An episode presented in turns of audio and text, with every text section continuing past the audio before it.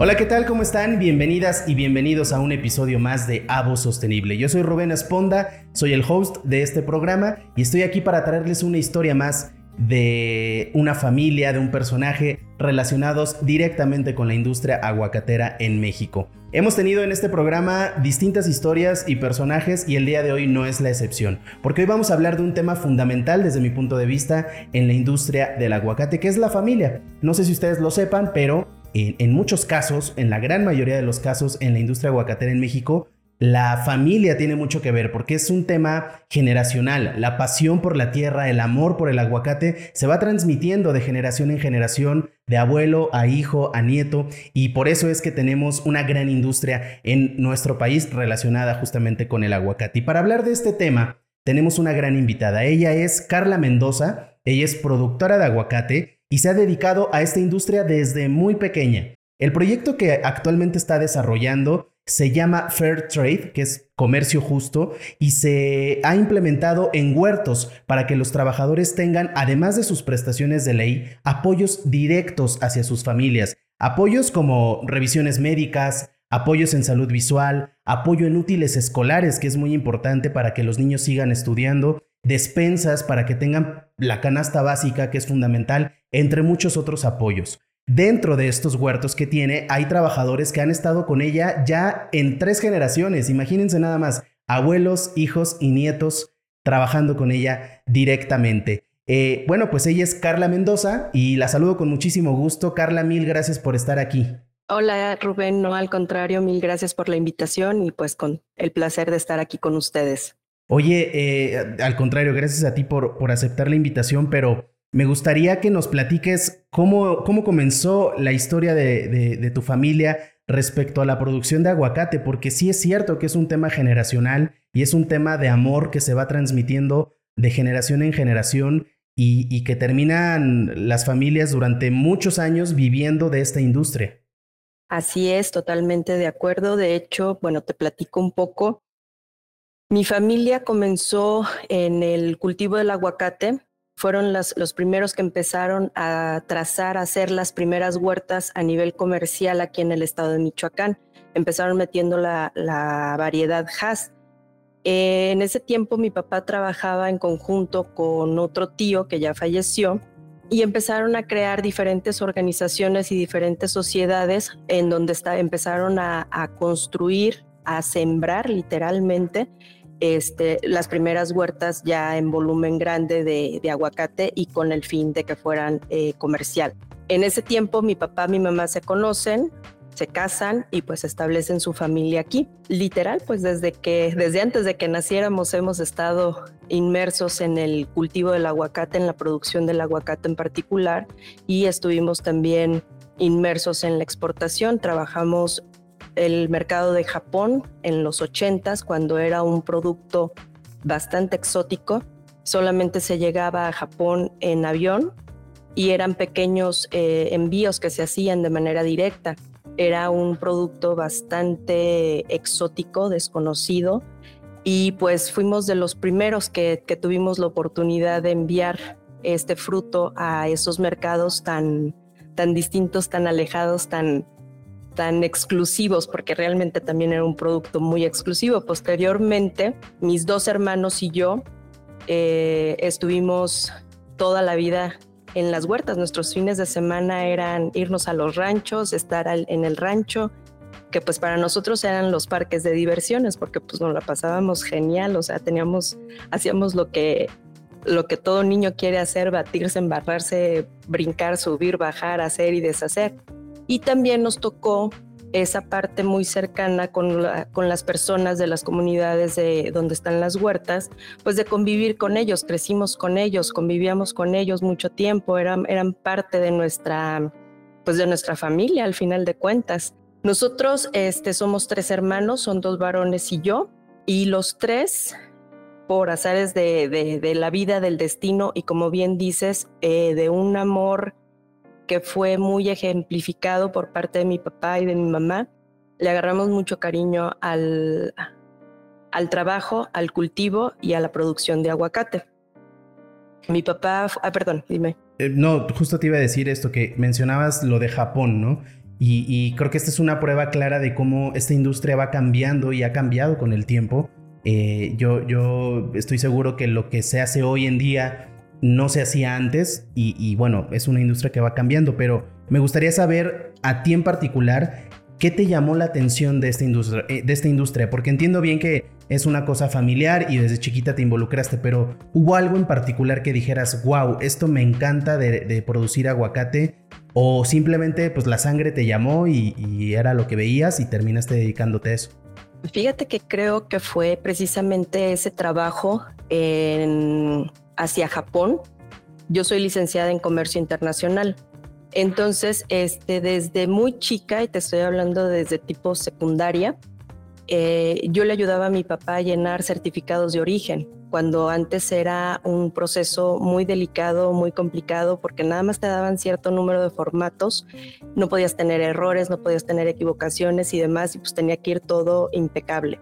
Entonces, ese, ese trabajo, esa adrenalina, el, el saber que podíamos hacer llegar un producto que consumíamos nosotros, que tenía muy buena calidad, que tenía muy buen sabor, muy buena presentación, podía llegar a un mercado tan exigente, tan exclusivo, tan distinto a nuestro mercado, a nuestras costumbres.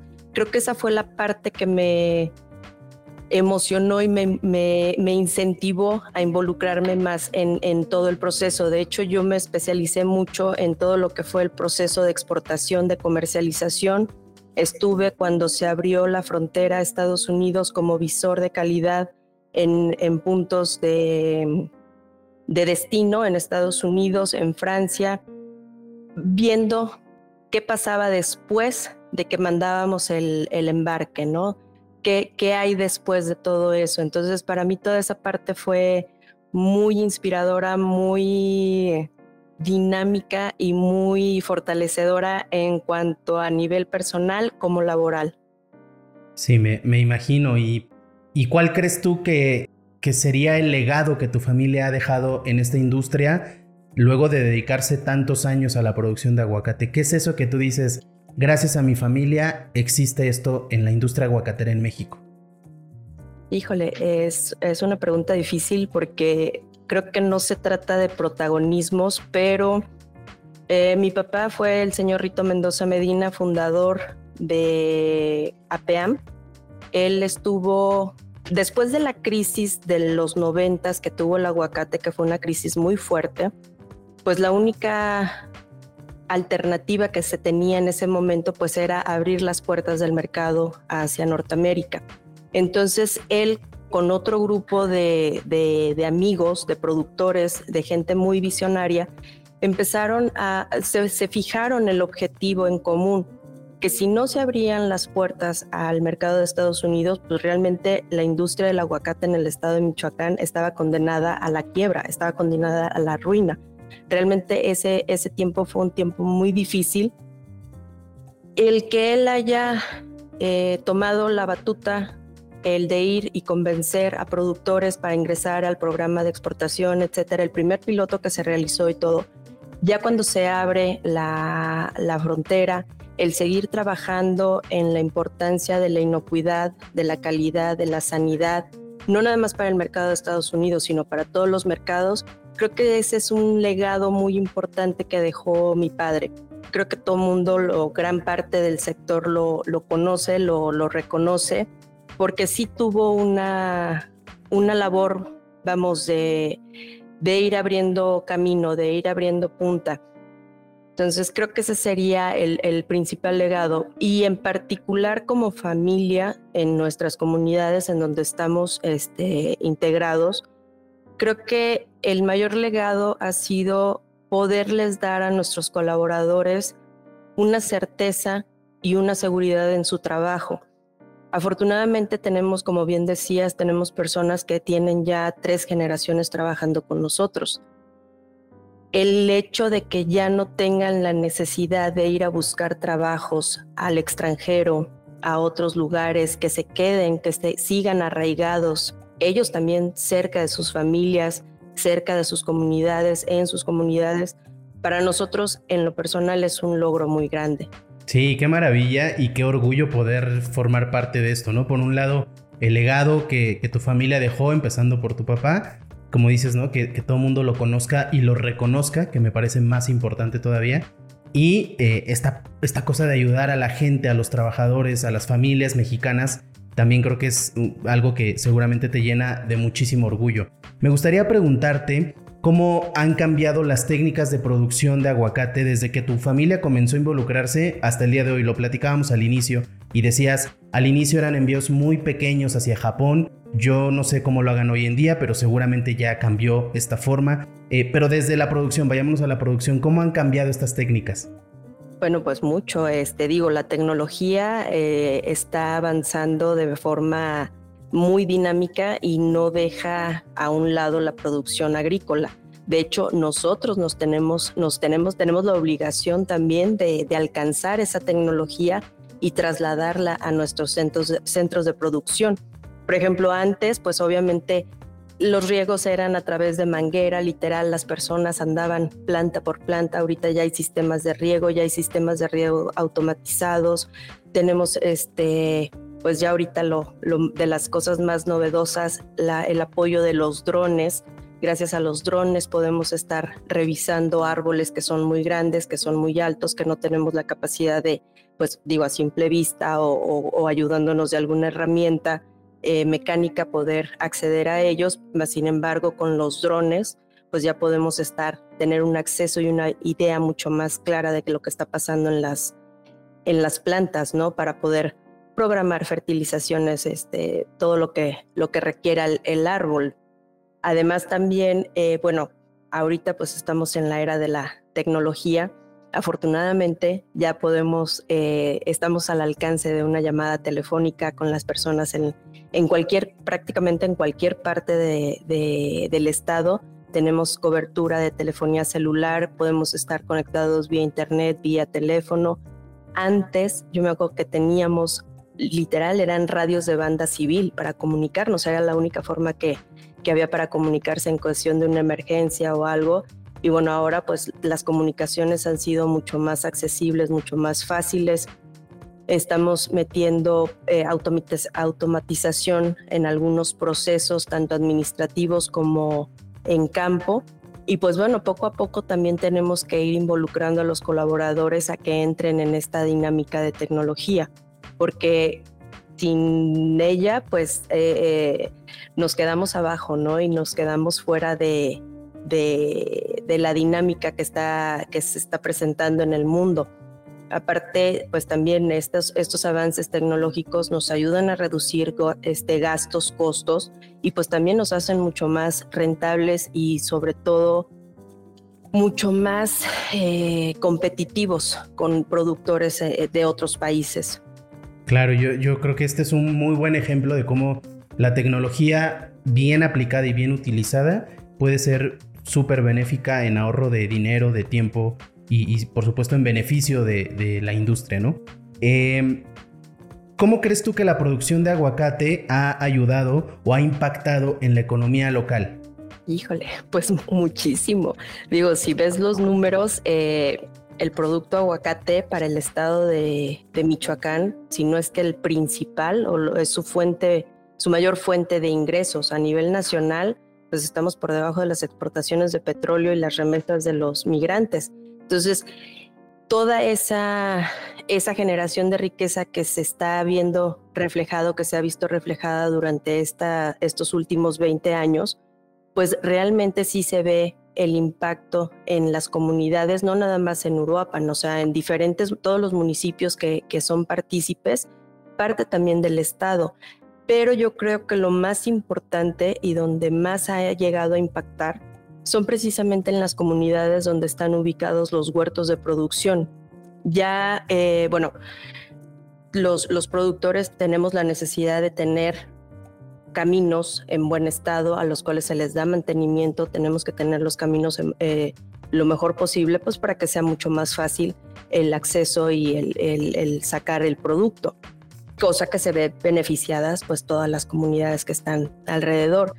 Antes, eh, yo recuerdo muy bien, los, los, los colaboradores a duras penas podían llegar a un caballo a un burro para trasladarse, para moverse de un lado a otro. Era muy complicado su, su traslado de un punto a otro.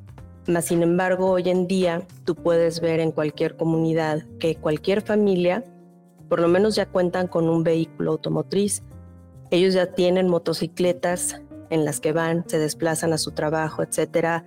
Las condiciones de su calidad de vida han mejorado porque, pues, al final de cuentas, esa derrama económica o ese beneficio económico se ha visto permeado de alguna forma también hacia ellos creo que tenemos que voltear a ver un poco más esas, esas comunidades y esas, esas eh, familias, porque, eh, pues bueno, el beneficio no es nada más para, para uno, ¿no? Tenemos que hacerlas crecer, tenemos que repartir lo más posible y que todo mundo se vea beneficiado y que el beneficio también lo sientan ellos. Todos los días salen alrededor de 130 mil cuadrillas de trabajadores que, que van en cuadrillas para corte. Imagínate cuántas familias son las que están dependiendo nada más en esa actividad. Súmale los que están en campo, los que están en, proceso, en empaques, eso, o sea, es una derrama impresionante y un beneficio impresionante para la, la ciudad. En los 80s, 90s era muy triste escuchar que un taxista era ingeniero agrónomo porque no encontraba trabajo, no había trabajo para ellos. Afortunadamente al día de hoy, creo que si algo eh, sobra es demanda de ingenieros agrónomos, al menos aquí en, en el estado y parte en Jalisco, gente que tenga la experiencia, que tenga el conocimiento, que esté preparado. Entonces, todo eso creo que sí eh, tiene, ha tenido un impacto bastante importante en la economía local del estado y de, los municipios que se dedican a la producción de aguacate. Qué, maravilla y, creo que se trata de eso, ¿no? De entender que cada eslabón de la cadena en la producción es importante, desde el primero hasta el último. Como dices tú, ¿no? Repartir y que todos terminen siendo bañados por, por, los beneficios y la riqueza que genera la producción de aguacate. Ustedes como familia, Carla, ¿cuáles han sido los mayores desafíos que han tenido en esta industria o cuál crees tú que es el mayor desafío que tienen como familia? Bueno, ahorita creo que como familia, pues es seguir eh, trabajando con el ejemplo que nos, que nos fue dejado, que nos fue legado.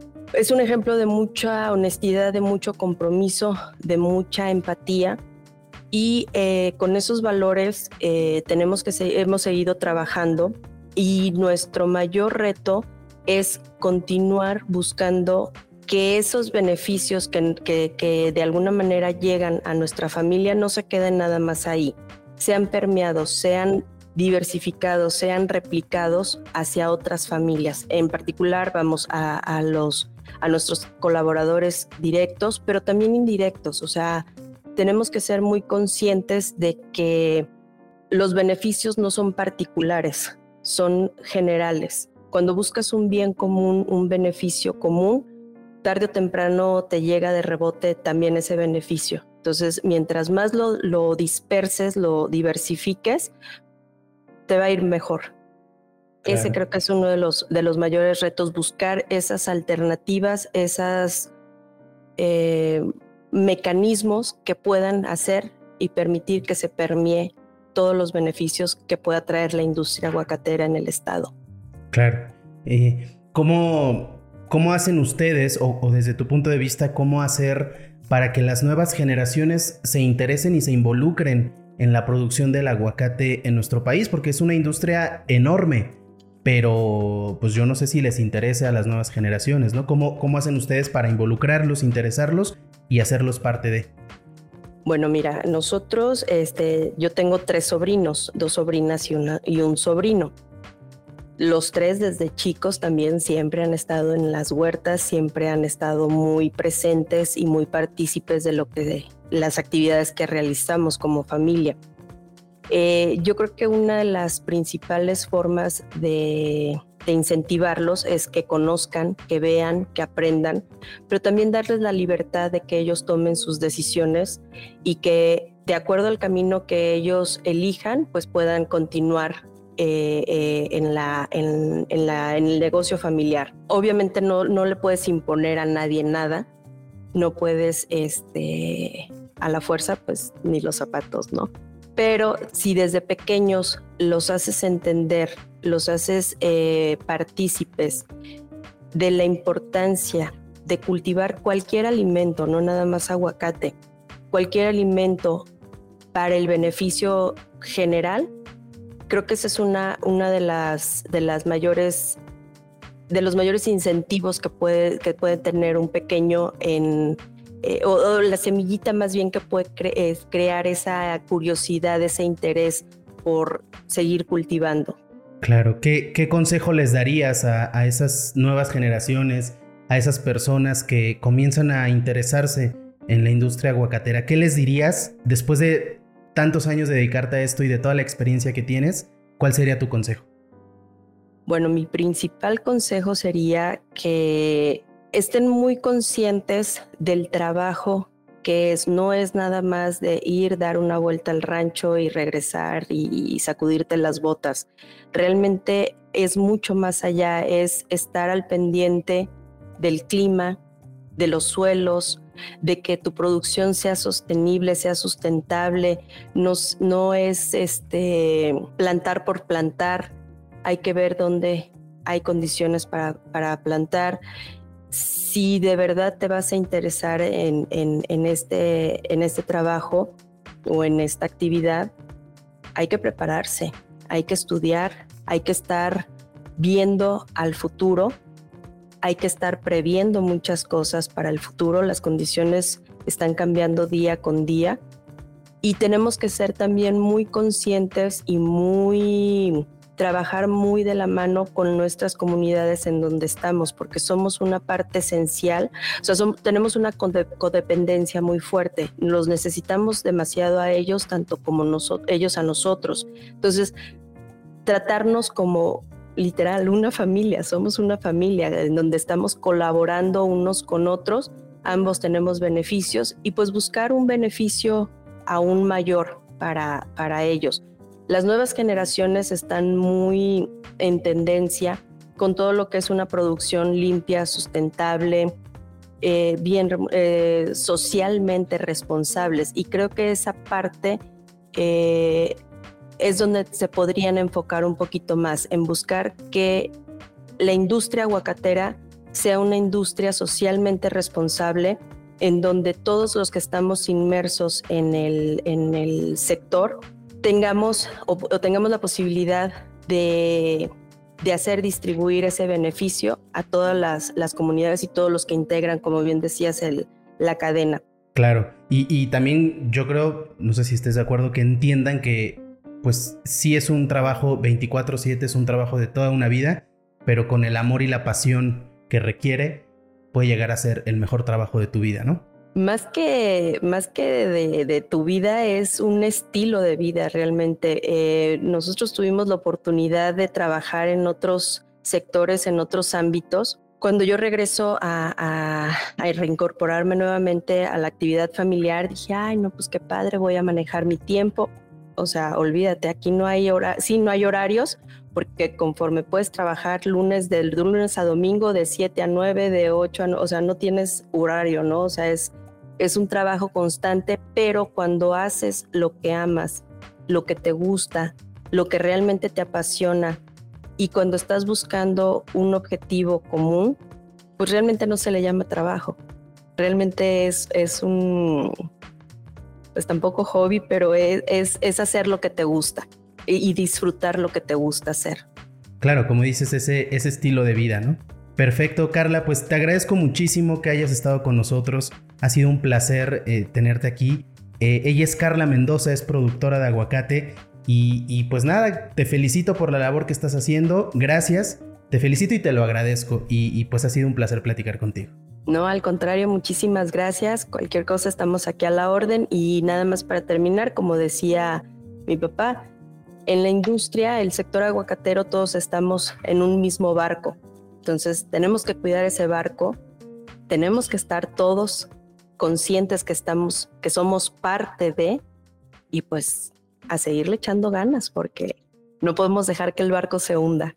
Exactamente, que así sea. Ella es Carla Mendoza, productora de Aguacate. Esto ha sido todo por este episodio. Muchísimas gracias por habernos visto, por habernos escuchado. El día de hoy aprendimos cómo mantener un legado familiar. El día de hoy aprendimos la importancia de la familia en la industria agrícola. Esperamos que este podcast haya sido inspirador para ustedes, que haya sido de su interés. Yo soy Rubén Esponda y los invito a que estén pendientes de nuestros próximos episodios que les aseguro también van a estar muy buenos. Muchísimas gracias. Hasta la próxima.